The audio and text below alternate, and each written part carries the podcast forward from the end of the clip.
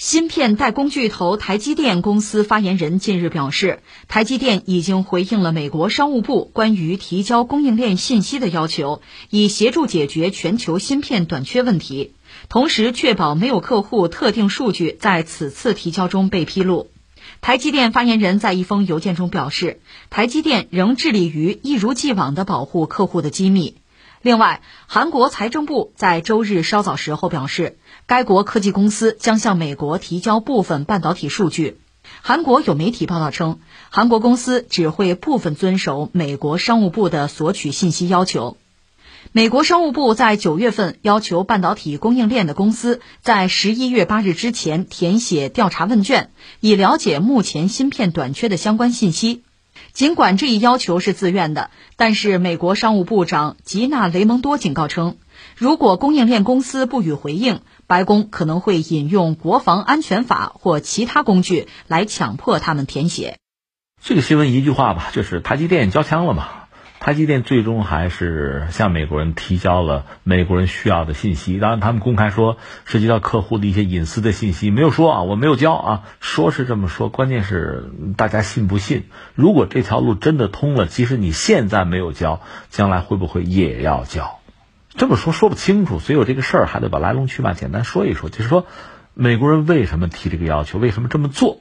美国人为什么能这么做？我觉得这是我们要关注的第一个话题，这就是几个月之前嘛，美国人当时就说什么呢？说你看全球这个芯片呀，整个的这个供应链发生了问题，这带来一个后果是什么呢？一是美国芯片需求得不到满足。就是出现芯片荒，另外全球范围内也出现这个问题，那怎么办？我们要想办法解决问题嘛。所以美国商务部出面吧，就是把全球相关的在这个产业链上非常重要的，其实不过是二三十家企业吧，就凑在一起开个会，说这么着，你们向我提交一些我需要的数据，主要就是你比如你的产量啊、你的供货啊等等，就这些数据我们要看一看，要厘清一下。把这个账算细啊，梳理一下。你比如有的厂家，也许有的用户他自己囤积一部分芯片，对吧？那囤积积齐嘛，最后导致我们这个整个供应链紧张啊，出现大的紊乱。我们把这个事情理一理，解决问题。一个是解决我美国的问题，同时也解决全世界的问题，这是好事了吧？所以你们要向我交数据，这是美国提的这个要求。那么问题或这个球啊，就提到各个企业，你交不交？我们知道，在我们心目之中啊，市场经济啊，自由市场啊这个东西，很多东西是企业自身的机密。不管说是涉及到技术方面的数据，还是涉及到用户市场的数据，它都是机密。一旦把这个东西交出去的话，那等于你裸奔了。那么这个后果是什么？你这家企业的命运和前途怎么样？啊，市场怎么样？包括你的客户会受到什么影响？这你说了就不算了。所以这些数据往往被作为机密，是要很好的隐藏和维护。那现在美国就一摸脸，我要你们得给。现在我们看到这不是二十三家企业已经给了吗？还有一些拖着没有给，但是这就是个早晚的事儿吧。当然有些态度是相对啊坚决一点，我们不打算给。有的呢一开始就比较暧昧，有的呢可能通过这个。国家或者地方的政府，比如说韩国方面，他那个 SK 海力士啊、三星啊，都是美国画的这个圈之内的大企业嘛。这个韩国的政府就向美国方面表达，一个是忧虑。就说我就给你们这这出事儿啊，整个全球的供应链这个市场会出麻烦，对吧？这是一个忧虑。还有一个是什么呢？是一个恳请，就是我们一旦把数据给你，就是美国人，你一定要确保啊，是最小的范围内的人啊了解这些东西，就不要扩散，不要让更多的人知道，否则会带来很大的麻烦。是，你知道，我知道，美国人也知道。可是美国人知道的情况下，我还要这么干。我就要你们还必须得给，哎，事儿就是这么一件事儿。刚才我们等于解决了第一个问题：美国人为什么要这个数据？表面上讲，就是我要解决我美国呃乃至是整个全球吧，芯片半导体这个供应链的紊乱的问题。其实这个问题我们讲过，你要追的话，一个和美国自身有关，包括和特朗普的一系列违反基本的经济规律的政策有关；另外和疫情当然有关系了。所以这个应该是一个全球主要的企业哈，不管是芯片的研发生产企业还是用户啊，应该叫共克时艰，携手共进，应该是这么一个状况。可是美国人一意孤行，我要数据，我得解决我的问题。那你说通过这一系列的做法，它能不能解决自身乃至全球所谓供应链的问题呢？不好说。为什么这么讲？他有私心。因为大家也知道，这早晚我们还提到中国，中国在芯片、在半导体这个领域呢，是一个后来者。我们更多是作为一个市场、作为一个客户存在。我们自己在这个领域呢，高精尖的那段我们还没有完全掌握，这是我们一个短板。所以在这个时候，你看特朗普他上台之后中国打贸易战、打什么科技脱钩战，在那个时候他是拿芯片作为一个主要的武器，要针对中国，要打压中国，比如打压华为，这是我们都看到的。一方面，比如说，他要求一个是美国，一个是美国的盟友，不要使用华为，呃，不要使用中国的五 G 的技术，这还不算完。这是断掉你的市场，另一方面呢，还要断掉你的生产，因为华为本身也不是一个就是十项全能，什么都搞，它是在搞芯片，但它并不以芯片的呃研发和生产作为自己的主营业务，所以它也需要在全球去买买货架产品。那美国就通过自己在这个供应链上的特殊的优势，就切断华为在芯片上的供应，就要搞死你嘛，它是有私心的。所以，如果是联合国出面说，咱们想想办法解决这个供应链问题，这个可能还好一点。那美国现在站出来解决这个问题，他又有一己之私的话，换句话说，这个问题他真想解决吗？我们不得不问这样一个问题。所以，你看，这是我们说美国为什么要这么做。第二个，他为什么能这么做呢？这恐怕要涉及到。两个层面，一个层面我们是要承认，在半导体这个领域，美国包括美国的一些企业吧，高科技企业吧，确实享有非常得天独厚的优势。从半导体这个产业的呃一开始的这个就是呃诞生成长，呃美国的科学家，美国的一些企业就是比较核心的成员，到最后打造了一个全球的产业链，这里边美国的角色呢一直很重要，等于说这个产业链一度是由他来安排。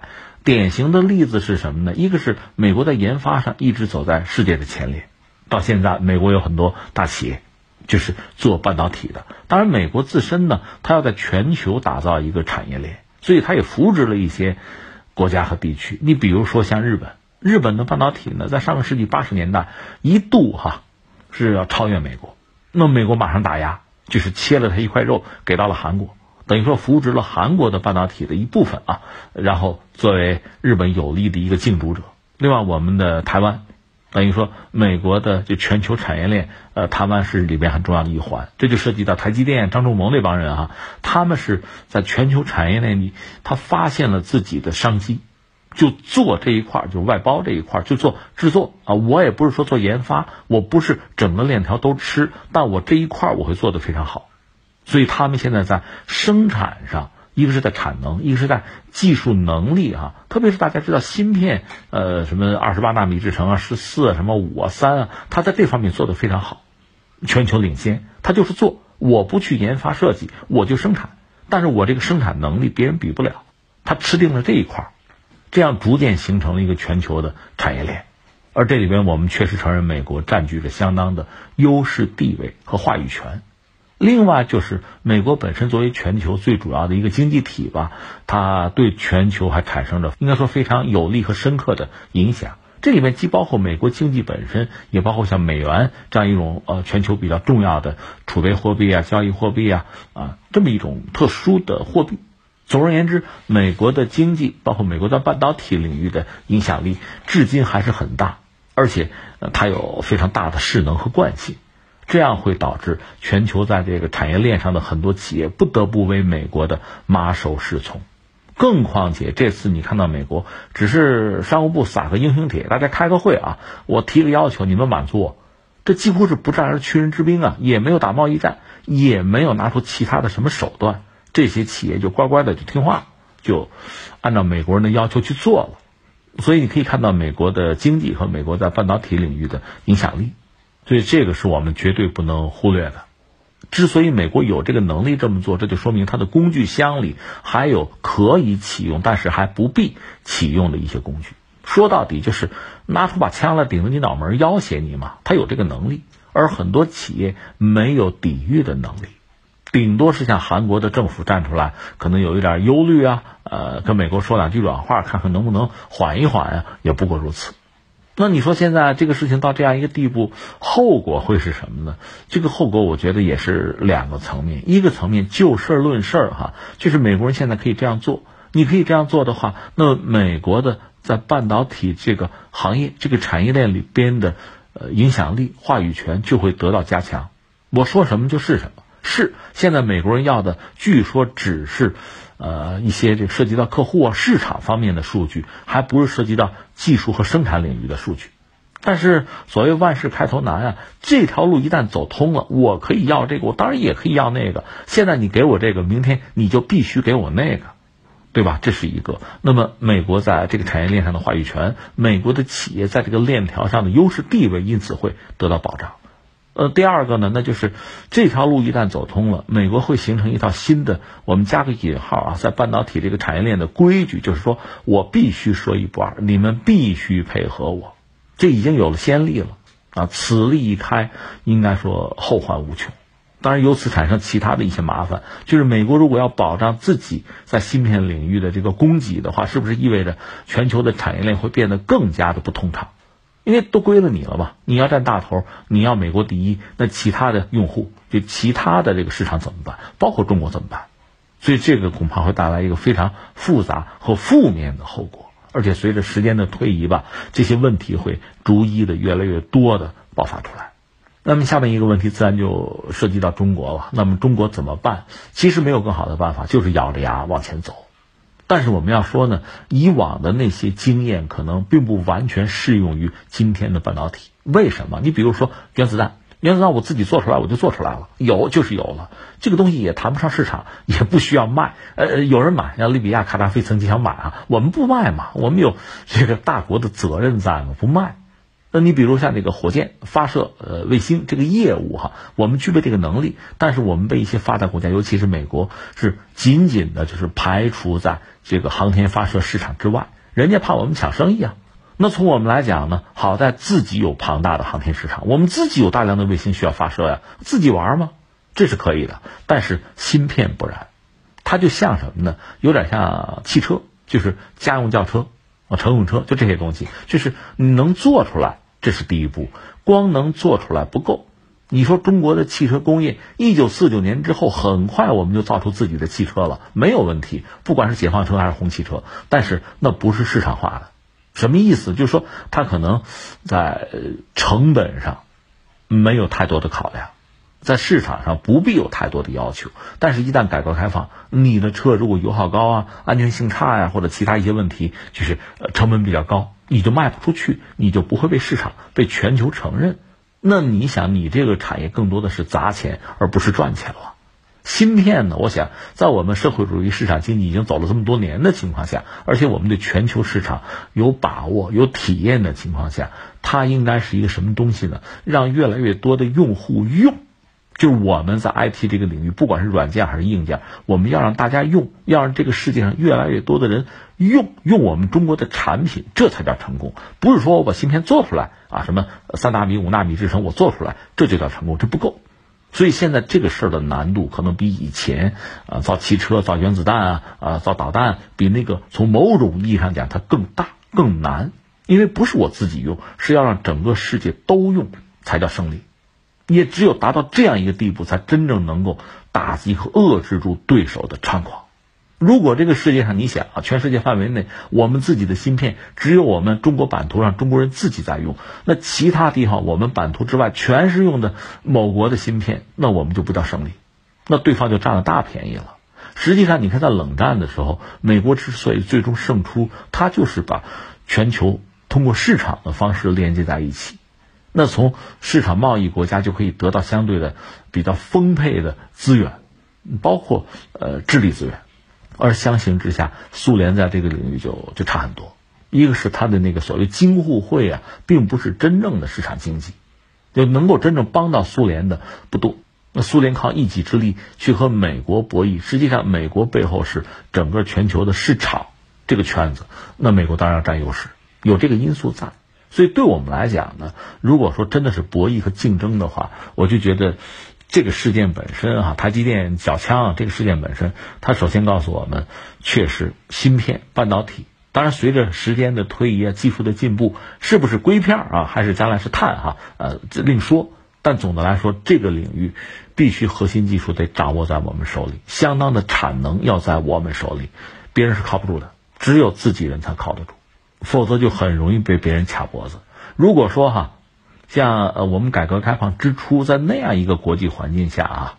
我们尚有机会、有能力得到某些发达国家的技术，而那个技术也不是最先进的技术了，对吧？那个时候的那个环境背景是什么？因为美苏冷战还在继续，美国需要盟友去遏制苏联的扩张，那是大背景。现在那个背景不存在了，所以市场从来不简单的只是钱，市场和政治、和国际政治、和地缘政治是紧密联系在一起的。曾经。我们在市场上能够有所获得，如今那个市场恐怕已然不复存在，就是背景变了，环境变了，时代变了，很多东西啊，就规则呀，要重新去认识，所以还是要自己搞。第二，刚才我们也谈到了，就是不但要能做，能做出来，不但我们自己能用，还要让这个世界上更多的人可以用。但这里边又有一个衍生出来的问题哈，可能某些国家和地区对中国好，喜欢中国的产品，愿意使用中国的产品，这当然很好。但是这些国家和地区，他们的执政者、他们的政府安全吗？会被颠覆吗？由于和中国的贸易哈比较频密，因为使用大量中国的产品，如果这些国家的政治人物、这些国家的政权都有被颠覆的危险的话，那怎么办？所以我们不但能够要造芯片。不但能够让更多的人使用我们的产品，还要有能力帮助他们稳定住他们的社会和政权。你往前延伸，必然会走到这一步，否则的话，谁敢用你的东西呢？那就需要我们在很多领域，就不简单的是芯片领域啊，在更多的领域要提升自己的能力，提升自己的意识，在方方面面让自己变得更强壮。我觉得这是一个，另外还有一个呢，我们还回到芯片本身啊，就我倒觉得，如今的时代，我们在搞社会主义市场经济啊，既然是市场经济这种竞争啊，不同的企业，大企业有大企业的责任，小企业有小企业的优势，应该充分的激发市场主体的优势，呃，打造一个百舸争流的一个局面。刚才我们讲到芯片，芯片现在我们目前的人类技术，那就是光刻机嘛，靠光刻机，就是光刻机相当于那个呃雕刻刀嘛，对吧？在芯片上做这个雕刻啊，当然这个越细越好了。呃，它的尖儿，那刀尖儿就是光源呗，对吧？那么光源就是说整个这个波长它越短越好。这就说到荷兰著名的那个阿斯麦那个公司，你要知道阿斯麦最早这个小公司濒临破产，就几十号人，三十个人吧。后来怎么着，忽然就成为全球最主要的光刻机的生产厂家呢？它就是在一次技术的，就是大的这个混乱之中，它把握住了机会，押对了宝。当时全球范围内真正做光刻机最牛的是日本企业，但日本企业做大了之后，它占有相当的市场份额，它就要求稳，它就不敢轻易的去冒险。而像阿斯麦这样的企业，你死就死了嘛，对吧？光脚的不怕穿鞋的，他敢冒险。所以在当时一个大的的一个技术哈，一个概念被提出来，这是就是一个工程师，他提出来就是改变技术流程，从而可以获得这个更精密的芯片吧，就更好的技术吧。那他这个技术实际上就是在传统工艺上加了一层水，通过水来改变光的这个波长，是这么一个技术。那这个技术本身呢，日本人不愿意用，日本人也知道这个事儿啊，不愿意用冒险嘛。而像阿斯麦这样的企业敢冒险，试一把，赌一把嘛，结果就成了。这算真正的叫弯道超车。结果日本的企业虽然投了很多钱，一下子就就压错了宝，一下子就就成了比较边缘的技术，阿斯麦成了主流技术。那就是说，在这个大的技术进展的蓬勃发展的大背景之下，如果你押对了宝。走对了路子，关键是没有人知道你这条路是对的，只有走下去试一试，市场要认可，又有人投资，最后它就成了。还不简单的是技术的问题，又涉及到就是资本啊，包括国际之间呃很多博弈，最后诸多条件具备之后，它胜出了。那对我们来讲，对我们的市场、我们的企业来说呢，你就要允许不同的企业有不同的发展的思路，甚至开脑洞搞创新。那有的会失败，失败呢能够，因为我也不怕啊，失败也有活下去的可能。那么成功呢，马上就意味着就命运的改变，就翻盘。我觉得一个健康的市场恐怕需要这样的一个氛围吧。而在我们今天搞半导体、搞芯片的时候，这种氛围是大量的企业的竞逐啊，你追我赶啊，这个是非常需要的一个环境。打造好自己的环境，让自己的企业能够在这个领域有突破，这才有可能弯道超车。弯道超车不是我们先提出来，咱们今天弯道超车不是这样的，而是给所有的市场主体营造出一个宽松的竞争的发展的环境，让它在创新的这个道路上勇往直前。这是我们现在要做的。所以你看这个事情本身嘛，就说到这个台积电，像美国人呃交数据交枪。其实我们不是说了吗？已经很多企业交了，还有一些企业估计也拖不了多久，交还是要交。这个过程是我们没有办法打断的。我们能做的就是把自己做强做大，让我们的产品占有更多的市场，我们更有话语权。到那个时候，这个问题就解决了，或者说就不复存在了。